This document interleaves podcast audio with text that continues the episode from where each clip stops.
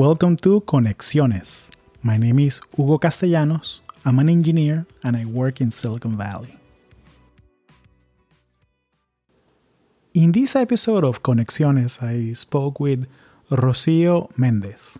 Rocio is Mexican American. She's an industrial engineer and she currently works at Tesla. I met Rocio through a mutual friend here in the Bay Area from the Society of Hispanic Professional Engineers. My good friend and brother, Aaron Martinez, he's a software engineer over at Macy's.com. Thank you, Aaron, for the connection. I clicked with Rocio right away. Uh, she's a remarkable Latina engineer.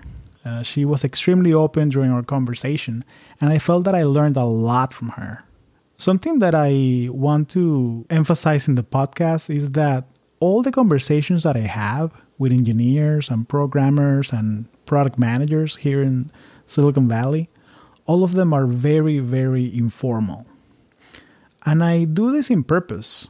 I do it because I want you to know that these are just regular people that have jobs and careers in tech. And the more you realize that these super talented Latinos that are building and crafting new technologies here in the Bay Area, that they're just people with feelings and emotions and insecurities and dreams and hopes and fears. I feel that the more you realize that, the more you can realize that you too can have a career in tech. In this episode of Conexiones, I spoke with Rocio about her journey as an industrial engineer, how she got to Tesla, how she goes about having tough conversations with her peers, and also her philosophy on building and motivating effective teams. We also spoke about the Tesla mission and the importance of working in a place that has a mission that aligns with your values and your own personal mission. We also talked a little bit about working with Elon. Uh, what is he like as a person? Before sharing the conversation with you, I want to remind you that you can follow the podcast on Instagram at Conexiones Podcast, as well as Twitter and Facebook. There you can send me direct messages and let me know what you think of the podcast. Uh, you'll find the links in the show notes. Also, thank you for all the messages you sent my way through LinkedIn and Instagram and all the other ways you have to contact me. Uh, they do mean a lot. I really do appreciate your feedback. Podcasting can be a lonely pursuit because I don't have that feedback of having an audience in front of me. So your messages mean a lot to me, and thank you for them. You can also go to iTunes and leave me a five star review. Without further ado, here's the episode with Rocio Mendez from Tesla. Rocío Méndez. Sí. Bienvenida a Conexiones. Gracias. Thank you for having me. Pretty excited about this. See how this conversation goes. What I love about this is the fact that you are an engineer at Tesla. Mm-hmm. And when I met you at the parking lot this morning, you drove on. My new Tesla. Congratulations. Yeah, thank you. My husband and I had been researching these and looking into them, and it's definitely a very big purchase, but it's an amazing car. And not just because I work there, I truly believe it's amazing. and I was driving uh, my 2000 Honda Accord. You know, mm-hmm. it just hit 251,000 miles. Wow. It's the uh, vehicle that my dad got me when I graduated high school. And so it definitely feels really nice, right? This morning when I got in, I was like, man, I can't believe this is my car. Yeah, um, adulting. Adulting, yeah. So, can you tell me your story? Mm-hmm. If you had to tell your story in five minutes, how would you tell your story? Five minutes. Um, both of my parents are from a small town, Pueblo, say per se, uh, in Comala, Colima, right in Mexico, and um, we grew up very family oriented, tiny town, very sheltered.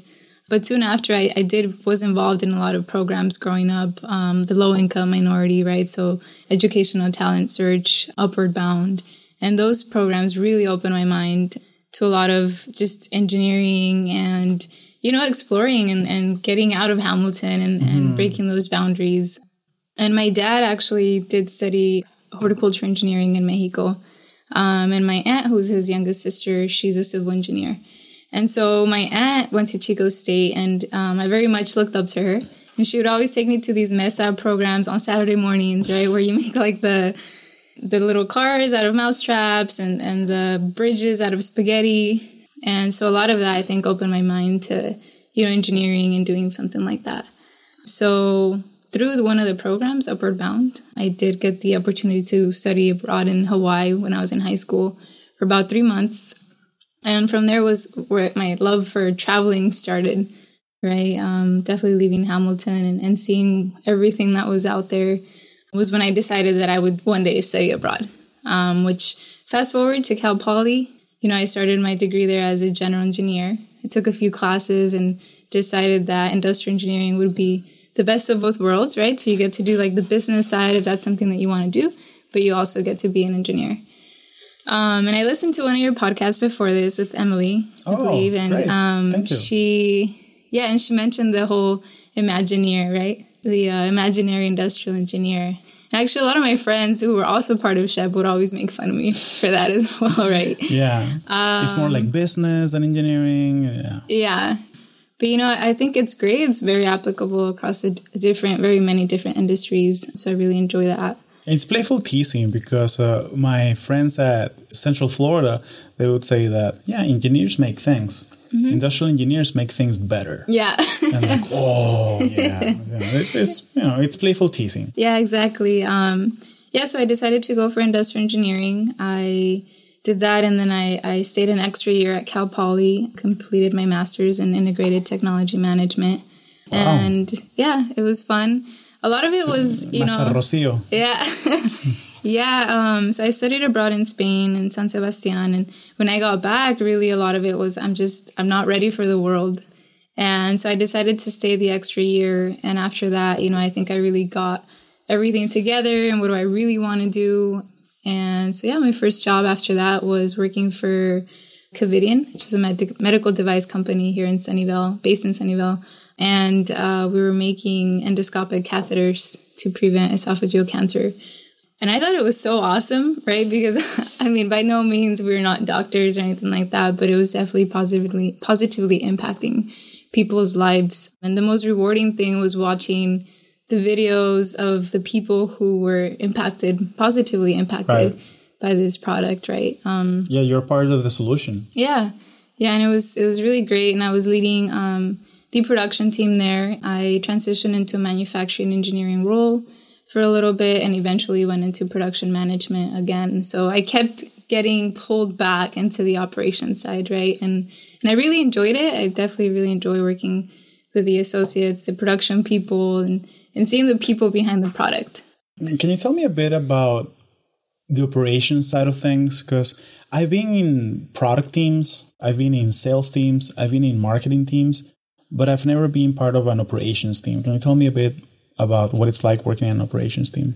Yeah, so it's a very interesting dynamic, right? Um, I think that whatever your background is, and you come in and you're trying to lead a group of of just people, right, who are here to make things, and it's very important that when you come onto a shop floor that you understand that the subject matter expert is not you, right? That's the product builder. Who can may maybe it's a contractor, maybe Yeah. doesn't have a college degree, Exactly. but in this floor, they are the doctor, director, PhD, Exactly. they're the expert. Yeah, and um, I think it's really important to understand, like to to understand that from day one, that you will be doing actually a lot of learning from them, right? Then once you actually capture all of that knowledge and you understand the process in and out, then that's where you or your inner IE would have to come out. How do I optimize this? I'm looking at different KPIs like safety, quality, the people part, of course, which is the most important, right? Which talks more about cross training and, and making sure that HR is there to support. Um, and then you have delivery and, of course, cost, which I found that in my time in operations, I focused a lot more on safety, delivery, and cost. But there's dedicated quality teams and dedicated for everything. But how I can impact the delivery and the cost portion of it is what makes me feel as as an important part of the organization and, and where I can make the biggest impact. That's awesome. So yeah, I mean it's it's very dynamic. You definitely interact with so many different types of personalities. Sometimes they're positive, sometimes they're negative, but understanding on how to come to a common ground with a person that has a completely different mindset than you is super important being in any sort of management, right? Whether it's it's at associate production level or or a peer or an engineer that is reporting to you. Got it. So you you get your first job at Covidien, mm-hmm. then Medtronic acquired Covidien. Yeah. How do you get to Tesla? Yeah, so it was actually pretty interesting. So I there's a big Cal Poly presence at Tesla in the industrial engineering team, or at least there was at the time. And I had one of my peers from college reach out. He was uh, the industrial engineering manager at Tesla at the time, and he said, "Hey, I see that you're in production through LinkedIn. Um, come to Tesla and help us run production." Right, but at the time I had straight just, up. I mean, yeah. I mean, I mean, this person. What's his role or her role? He was in industrial engineering, but at the time they were a lot more involved in operations, right? So understanding capacity ramps, um, and not only putting together how we're going to get there, but actually determining how we're going to get there, right? The like, what are the different part? Yeah, what exactly? Um, what types of projects have to be done? Is it more of an OEE problem? Is it more of a manpower problem? But at the time, I had just gotten my role as a production manager at, at Medtronic. And so I was pretty happy about that, right? And I was like, hey, I've worked with this team for about three years. I've developed them. They're where I want them to be. And I'm happy here. But at the same time, I, I also had a new uh, manager, a new director. Mm-hmm. Um, and, you know, about six, seven months into the role, we just, we didn't see eye to eye. Our, mm. our just vision was completely different and that's okay. But it wasn't going to work out, right? right? I just we didn't value the same things. People was a very big thing for me, you know, catering to them and and if I asked them to stay an extra hour, like I wanted to get to reward them, you know, I knew they were getting paid the extra overtime hour, but I wanted to buy them dinner and, and I wanted to do those little things. But, you know, we, we just had a completely different vision. So I mm. decided, mm. you know, to start looking somewhere else. And so I reached out to him and I said, Hey, um, so I want to try something different. I want to actually go into the industrial engineering field, which we both studied instead of production.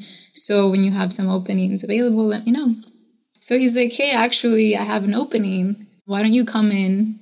I'll give you a tour of the factory. And if you like what you see, then you can apply and start the process.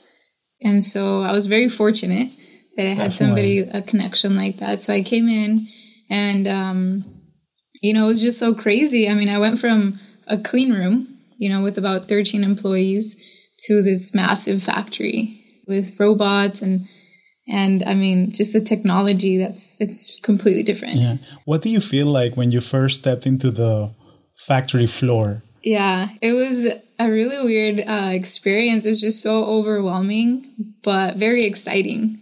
It was just this huge open space. They had like the American flag and the Tesla flag hanging down, and and, you know, they had a lot of different teams out on the floor just collaborating and the cars were like passing by, getting built, you know, the tires were being installed and it was just so overwhelming and so cool. I just, I love seeing things getting made, you know, and I was like, wow, like this is definitely something that I can see myself doing. And, and I learned more about the, the mission and, you know, the whole master plans that Elon had put together and what it was going to be in the future. I definitely you know, I was like, hey, this is something that I think I want to be a part of. So I went through, I, I applied and I went through the interview process. And yeah, I was lucky, fortunate enough to get the position as an industrial engineer there supporting powertrain, which is actually, I believe, to be the heart of Tesla, right? The battery pack, Indeed. all of the technology is in the powertrain. Yeah, that's what makes the car what it is. Yeah. Essentially, it's an alternative to burning dead dinosaurs. Yep. which is what we do. And we the yeah. combustion engine, we've we've trusted it for decades. Exactly. But it's time to move on to something else. Mm-hmm. Um, a lot of the questions that, that we got from the audience, uh, one of them was about that, about the the Tesla hiring process. And I'm not going to ask you anything confidential, mm-hmm. but I would like to know from your perspective, since you're inside as an industrial engineer, what can an industrial engineer or a mechanical engineer do mm-hmm. to get into Tesla to make themselves a more attractive candidate mm-hmm. for the company? So, a lot of what my team currently does, the industrial engineering team, is essentially looking at the factory as a whole. And we focus on different parts of the shop. So, maybe we look into stamping, the paint shop, powertrain, whatever it might be. And we bottom line just try to optimize it, right? We look at the different problems that are going on. Is it a capacity problem? Is it a cost problem? And so I would say for somebody coming in, definitely having manufacturing experience is a plus, right? Because I think you understand how all of the cross functional teams have to come together. And as an industrial engineer, sometimes it's tough, right? Because maybe you don't have a lot of design experience mm-hmm. um, and maybe you're not, you don't have such a technical background, but that's definitely not a must. It's a nice to have. And I would say that uh, we're pretty open. We have a lot of different industrial engineers. So we have people who are very focused on operations research. Right we have people who just really enjoy the lean manufacturing slash workstation optimization. We're very good at just building new, you know, racks and workstations for the people, the ergo side. And then we have the business side of the industrial engineers, right? Um, who focus more on the operation and optimizing that in terms of cost. So I mean, to go back to your question, I think it's important that you know how to market yourself and like tell people what you're all about but definitely having a connection inside of Tesla. Mm-hmm. Um, there's a ton of people that are applying, and the recruitment process, I can say, and I've seen this firsthand, right? Um, where sometimes we lose top talent because it's just so saturated. I mean, they're not going to wait around to see if, if they're going to hear back. But you know, definitely having and I'm a new contact, right? Um, so definitely, definitely, open to that. Um, and you know just understanding like what the job requires of you and of and kind of spinning it so you're like hey i'm that person you know that you of need course. but i would say that just in general there's so many different types of needs at the factory that i would say ma- having manufacturing experience is one of the main things that i personally look for on a Got team it. right somebody that doesn't mind going out on the floor that putting on the steel toes and and the bump caps right? Um, mm-hmm. it's definitely not a hey i'm going to sit at my desk and just see how the factory is running. Right. it's more of a hands-on role. Gotcha. Um, and ultimately we're engineers because we like to build things. Yeah. Yeah but you'd, you'd be surprised. I think there's a lot of people that i think they think they like that um, you know but it's just overwhelming. But um, i definitely believe that as an ie or a manufacturing engineer you have to be on the shop floor to really understand what's happening right right so Awesome. Thank you so much. Yeah. So can you tell me a bit more about your day to day of the mm-hmm. I know you just got promoted. Congratulations. Yeah, thank you. so can you tell me a bit of your about your previous role and how did that prepare you to the role you're doing now? Mm-hmm. So my previous role, um, I was the uh, battery pack production associate manager and also for chargers. So my day to day is basically first thing I do, you know, in the morning is take a look at the production pass downs and understand how the operation actually did as in a 24 hour window. And, and the I, battery packs, just mm-hmm. for the benefit of our listeners, the battery packs, can you describe what they do, what they are? Yeah, so the battery pack is basically what's powering the car. It's composed of a lot of cells, battery cells, and that's basically it. It's a huge power pack, just like the one that you use for your phone, but for the car. Essentially, yeah, and that, that's something I'm really curious about because um, I always think of me, mi abuelita, mm-hmm. when I have this technical conversation. Is that, hmm, how do I explain that to my abuelita? Yeah. and like, abuelita, I make the battery for the car. Ah, okay, mijo, está bien, chévere. Yeah, so and that's that's basically what it is. I mean, there's a lot more that goes into of it. Of course, um, of course you know, the bottom line, it's the power pack for your car. Awesome. Yeah. So day to day, you look at the pass downs in the yeah, morning. Look at the pass downs, and I see um, my main goal is to never starve General Assembly because anytime that the General Assembly goes down, which is a line that's actually putting all of these subcomponents into the vehicle and making the vehicle, we're losing money. And that's definitely when the VP will call you directly and say, Why don't I have battery packs? Right? It's never a call that you want to get. So I take a look at all of the different things, right? Is was there any safety incidents? What was the first pass yield like? What was my output, of course? And one very important thing that I love to drive and, and pick on my team is is the number of hours and labor hours that went into the operation that day. You know, so once I get a good understanding of that, I have to go to these daily stand up meetings where we report out, like, hey, this is the status of my operation, and this is what I'm expected to be doing next. Do I have any major issues today that are going to prevent me from hitting that target? You know, it could be like manpower issues. Maybe one of the robots has just is just tired from working all, all day yesterday, um, and it's really struggling. You know, and then that kind of unfolds different types of things. So if if one of the main bottlenecks, which could be a piece of like a robot that's installing fasteners, if it's just been down for too long, then I have to meet with the cross functional team and say, hey, like, what's next? Right? Is there a mm-hmm. workaround to this? Um, is it going to shut down the operation? If so, how much coverage do I have? Do I escalate it now? Do I escalate it later? And it's tough to make those decisions sometimes, right? Because you know, I had a conversation like this with somebody in my in, internally to Tesla, and he was telling me, "Oh, you know, he runs the maintenance team," and he was like, "I feel like we're just driving this big ship with a bunch of oars, right?" He's like, "And you're the ship, and we're the oars, and so you need every oar to be going in the same direction, right, to get you to where you need to go." And so it's sometimes it, it, that can be, I think, the most tough part about being in a role like this where you have to engage every single oar you know every single cross-functional team that's right. supporting you. Um, gaining that alignment across yeah, different teams. Yeah definitely just being aligned and saying like hey this is what i need from you.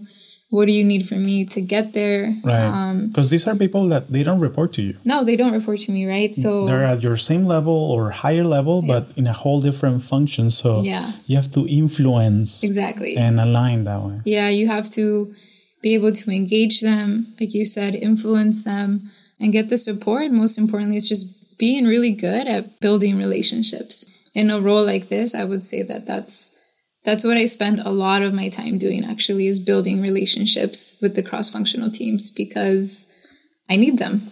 Right? Of course. How and, do you like to build those relationships? You know, just meet with them and say like, "Hey, um, this is what I need from you. What do you need from me? And like, how can I help you?" Because a lot of, for example, for the maintenance team, if the equipment is consistently down, the availability is bad, that looks bad on them, right? But they mm-hmm. need me and my team to actively log down the reasons why it's down and be very good about collecting the right information that they need in order to bring that availability back up, right? So I really like to run my relationships with them and like, hey, like, I need this from you and you need this from me and how can we help each other? And if they ever need something from me that, you know, requires a lot of work from me, I do it for them, right? Because I expect that from them in the future when I need that. And I've been pretty successful at it. I would say that I have pretty good relationships, um, you know, across facilities with the janitors at night who always see me walking around and, you know, with engineers and, and anything like that. And I think that's what why it's been such a good experience being in the operations team. Awesome. Thank you. I really like how how transparent you are in in those conversations. Mm-hmm. Hey, listen, what do you need from me? This is what I need from you. Yeah. Like that transparency, I find that is going back to that adulting yeah. thing. It's, it's part of knowing that, hey, we're here to do a job. Exactly. So how can we actually accomplish that synchrony mm-hmm. that we're working together and we are actually in the ship all going in the same way. Yeah, and um, another big thing is just being adult enough to be able to call somebody out and say, "Hey, you know, you did this and it impacted my line negatively, and and please don't do it going forward." And being able to come like to common ground, say like, "Hey, I know you need to shut down the line to run this trial, but you can't because of this. So let's find a different solution, right? Mm-hmm. Um, and sometimes there's things that I that my team does that reflects on me that they don't like and they get upset, right? Mm-hmm. And and that's okay. I mean, that's that's just human. That's normal, yes, right? Yes, but yes, we build machines. We're we're not machines. We we make mistakes. Exactly, and uh, just having the ability to work together past that, I think, is key. So, got it. Mm-hmm. Thank you. So your team is very important to you. Yeah, definitely. And growing them, developing them. How do you like to develop your team? Or what are your strategies to building a team, putting them together, developing mm-hmm. them? So I've had experience with um, various types of people, right? So we have like the operations team, the production, the supervisors, and then I've also had engineers reporting to me. And so, bottom line, what I like to do is just go in and say, hey, what do you want to do? Right? If you could pick what you wanted to do, what do you want to do? What do you like to do? Um, and how how can we work together to get you there? Right? And you'd be surprised that a lot of the times when you ask that question, I mean, sometimes people don't know, right? Like you think you know what you want to do. And I think it's really funny when someone's like, well, like I like to do, you know, X, Y, and Z, but I don't really know. Right. And so then, um, then I kind of take that back and say, okay, well, here are the things that we need to do, right? For the operation, for the team or whatever team that might be. And this is what I need you to be good at doing. And so then we like kind of do a, a, you know like a tree diagram like oh these are the different mm-hmm. skill sets that i need you to be mm-hmm. be proficient at to accomplish this and so you're good at x y and z and you you're not so good or you haven't had that much experience in this so let's focus on that and for my most recent role um, in operations my supervisors i had a ton of fun just like teaching them about like the cost metric and i was like well like you guys are so great about pushing numbers like UPH, right? Mm-hmm. But what about the number of people? Well, what's UPH? Units per hour. Are you talking units per hour? Because you're within your scope of battery packs. Mm-hmm. So battery yeah, packs production. per hour. Okay. Yeah. So battery packs per hour, and so they're very they're very good at that, right? And in their mindset, they're just like, yeah, like you know, I made so many units today, and I feel so accomplished. But then I kind of they always call me out. They're just like, you're always throwing a wrench in things, and why are you making this so complicated? Um, Rocio, you again.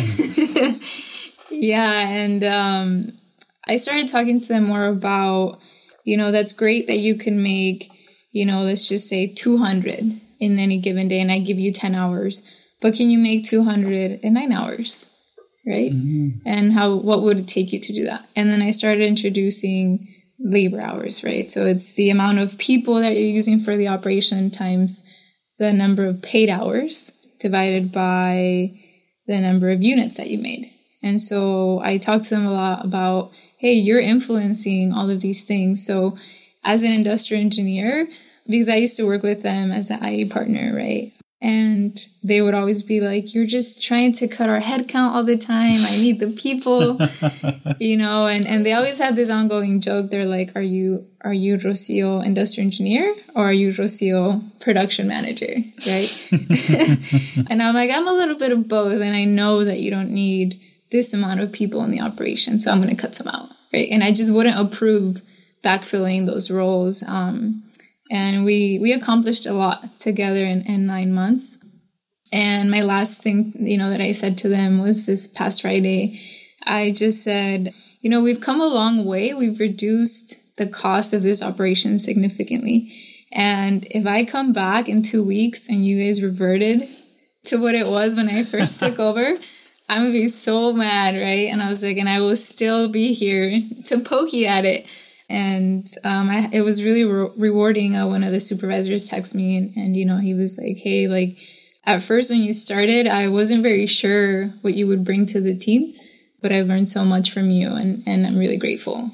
And things like that. I mean, it's super simple, and and just being able to engage people and teach them a little bit about mm-hmm. what I know and how I can improve just their mindset and and the way that that they're looking at the operation and essentially taking a step back, right? Um, so instead of just looking at the units per hour, like take a step back and it's like, what does this all look like and driving the improvement? So, got it. Mm-hmm. Thank you. Yeah. Thank you. So, what was it like meeting Elon in person? Uh, meeting Elon. Yeah, he's he's very interesting. I have seen Elon um, you know, in very different occasions. Obviously, we see him when he's presenting at company all hands. I've seen him on the media, and I've seen him out on the shop floor. Actually, he'll come out on the shop floor sometimes, and if there's a safety incident, he'll try to do the work himself and say, like, you know, this is actually bad and we need to fix it. So he definitely tries to be very engaged. When I first met him and actually talked to him, and he said something back, um, we were presenting um, a new tool, which is stochastic simulation, using a system called FlexSim. And we were presenting to him and actually JB as well. about the use of it and how we can implement it to start looking at capacity ramps um, and putting in new equipment and seeing how that would actually impact the operation before purchasing something, right? And yeah, he was, he didn't say too many things. he said it was great. And he definitely started talking about, you know, a more futuristic approach, which is very Elon like. Um, he started talking about building. Sounds like Elon, yeah. Yeah, he started talking about you know building in the Z space and taking advantage of all of that space and how how can we build up and, and more. And so he very much did that at the Gigafactory, right? uh, oh, yeah. So this was at the Fremont factory, but when I did get a chance to go to the Gigafactory, um, it's very much like that. It's everything, you know, up multiple yeah. levels. Um, and same thing with the Boring Company. The yeah. whole idea is take advantage of the Z space. Exactly. tunnels are you can just bury everything further down. You can just make yeah. hundreds of tunnels. Yeah. You know, people talk about flying cars. No, flying cars are helicopters essentially. Yeah. it's about okay, let's build a hundred tunnels down, and you know, hopefully take care of LA traffic, and mm-hmm. we need that in the Bay Area too. So. yeah. Um, so it, it was it was a really good experience um, being you know in the same room with him and, and just getting to kind of feel what his demeanor is and mm-hmm. yeah no he's a i'm a fanboy and i mean i'll come out of the, the fanboy closet if you will yeah uh, yeah because he's the the embodiment of the the engineer turned ceo yeah he just wants to build cool things and solve problems along the way so there's an inspiration I don't ever want him to be president. I just want him to build cool things. that, that's what he's good at. Yeah. That's what his heart is. Yeah. And this goes into my my next question, which is, what's your favorite part of working at Tesla? Mm-hmm. Uh, my favorite part, I would say, and I don't know this is cliche or not, but it really is the mission, right? And it really is about um, what we're trying to do with with Tesla, and it's the whole idea of sustainable energy. And I realized that as I got older, right, in my career, I got more experience. That's one thing that I really value is the company that I'm working for. What do they really stand for, right? And what type of impact are they really trying to make? And, you know, there's definitely times that I come in and I'm just like, man, like I do not want to be here, right? But I think that's just any job. But I like that that the car is just it's very sexy, right? The the body of the is. car is is beautiful. Um, it's super fast. The technology is great. It incorporates a little bit of the AI, right? Which, um, as we very little discussed, the whole uh, Joe Rogan uh, interview with Elon uh, that def- that definitely came up, right? Um, yeah, don't worry, we're not gonna smoke anything here. Good. no, it's but too um, it's too early. Like no, but the thing is that you know, it also tells you it tells you a bit about the beauty of podcasting is that we can have this two hour conversation and mm-hmm. really unpack the ideas. Yeah. But then the mass media just takes the soundbite. Yeah. But again, the value of that conversation is talking about AI. Exactly. You know, like uh, we're building this thing that's going to learn to build more complex versions of itself, mm-hmm. versions that we probably won't be able to understand. What are we doing right now to make sure that we use it for good. Mm-hmm. Yeah, no, I agree. And um, he very much preaches, right, like building the machine that builds the machine. And I don't know, I, I just find it so awesome that I can be part of that, right? Mm-hmm. And the mission, yeah. the mission. And, and you talked about, um, you know, when you talk to your abuelita and explaining things. And, you know, I call my grandpa every once in a while, my dad's dad. And, um, I'll call him in Mexico and, and he'll ask me about the car and he's like, what do you mean it drives itself?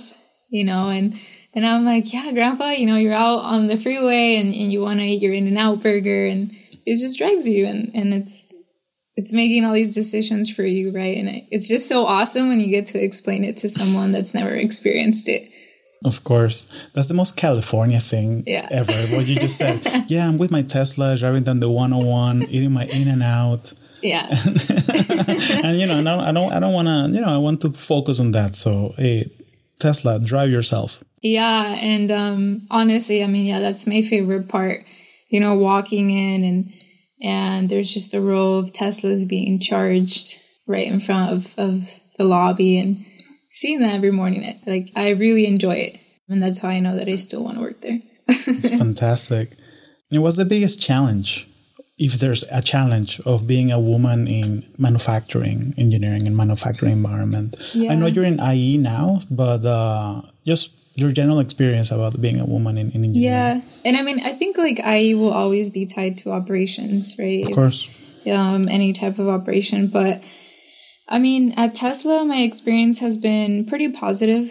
I think a lot of it has to do with with the leadership, right? Is the leadership someone who believes in diversity, bringing in females and males in their leadership teams? Um, and I've had a very good experience when the VPs that I've reported to before were very big about that. They would say, "Hey, we need to hire a manager for this, and I want candidates from both sexes, right?" And to me, that was huge. I was like, you know what? Like, I really respect you for that. Um, that you're making it a point to say that to HR, right? Like, I want, you know, to interview three of three females and three males. Mm-hmm. Um, but I think that one of the reasons, and I've been kind of thinking about this lately, is the reasons why there's not so many females in operations leadership. And I think some of it has to do because it's such a demanding role. And you know, I think that the the whole equal pay and and all of that, all mm-hmm. of that kind of notion, um, still has to do a lot with the fact that females are viewed as a sex that has to stay home and and takes care of the kids or maternity leave and and you know paternity leave, like you know daddy bonding thing is is also mm-hmm. a thing, but it's not. I feel like it's just not viewed as um like a must, right? Like it's just so different. And so I think that because we as females tend to want to have the career and a family and are a little bit more attached to, children most right. of the time and, and just your family, that you end up taking a role that is a little bit more flexible than a manufacturing leadership role. Right. What are your feelings about that? Do you think that's right that's wrong um, that's uh that's commendable what, what do you think yeah i mean i think it's okay right yeah, it's i mean okay. i think it's up to every person i mean if if you have a super supportive husband at home that is all for it like hey you go to work and you live your dream as this like director of manufacturing and i will stay home with the kids that's completely okay mm-hmm. right and i think that sometimes it's seen as like oh you're a stay-at-home dad like that's weird right? Yeah, that um, stigma of yeah, um, and especially in our community, that they like the macho Latino. exactly thing. right. Like ¿qué va a decir mamá? You know, it's it's about the support. Um, so yeah, I mean, I, I think that that would have to kind of change, but like I said, my my experience has been pretty positive. Um, and my time in operations, it definitely is. It is very uh, demanding, right? And I. I'm very lucky to have someone at home who supports me in all of the decisions that I make career wise. And so, you know, sometimes like my husband Javier, right, will just shout out me. Javier. yeah, shout out to him, and he'll be like, "Hey, are you coming home early? Like, I'm kind of hungry, you know." And then I'll be like, "No, I I'm having a late day. I need to deal with something." And he's like, "Okay, great." So like he'll pick something up or he'll make something, and you know, very supportive about That's that. That's awesome. That's but important. I, yeah. That you guys are a team. Yeah, we're definitely a team, um, and I think that's why we've been so fortunate and just you know seizing the very many opportunities that have come our way. Well, I'm happy for you. Thank happy you. for you. Yeah. Do you feel that um, some of your IE operations management mentality bleeds into your personal life a little bit? A little bit. Just I think that I'm very. I don't know if this is a good or a bad thing, but um, I definitely find that I feel like I need to be productive all the time, you know, and and sometimes Javier will be like, let's just chill, right? Like it's okay if you don't get that done today. And and I find it sometimes I get so like anxious, like I like I need to do this and I need to do that, but I need to do this before that. And you know, it gets pretty crazy, but he's right, you know, and I think it's okay to sometimes just relax. That's awesome. Thank you so much for your time. Is there anything that you would like to add to our audience of young professionals and Latinos in STEM? Yeah, um, I mean, I would say, you know, a lot of the things that helped me throughout my career and, and get me to where I am today is definitely taking advantage of all those those programs like SHPE, I know is, is a very big one that helped me take on different leadership roles within SHPE while we were there. And I've met a lot of my my good friends and you know we talked a little bit about this earlier um, just seeing them now that we're older and, and saying like hey you know all these crazy things that we like crazy fun stuff that we used to do in college and seeing them now and being these leaders and just really being successful is super rewarding. So definitely you know take advantage of of building the relationships with those people because you never know right? One of those people might be this director at some company that will really need your help and want to hire you and, and give you that that opportunity right?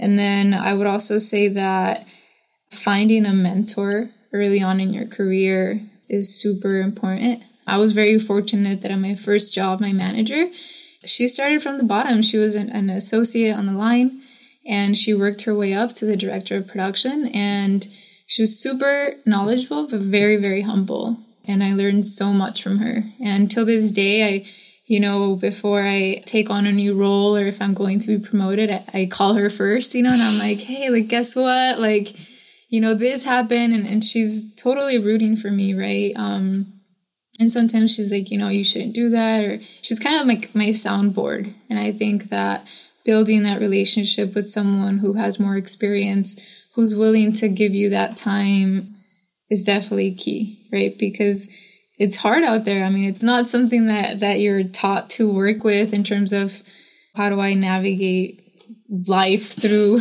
you know, with all these uh just obstacles, whether it's family oriented or you know have to do with your your skill sets or lack of skill sets and stuff like that. Like you're not taught to deal with that. So having a mentor, I think, is has been super super helpful for me. Um, I, I, would only add to that that uh, you need several mentors.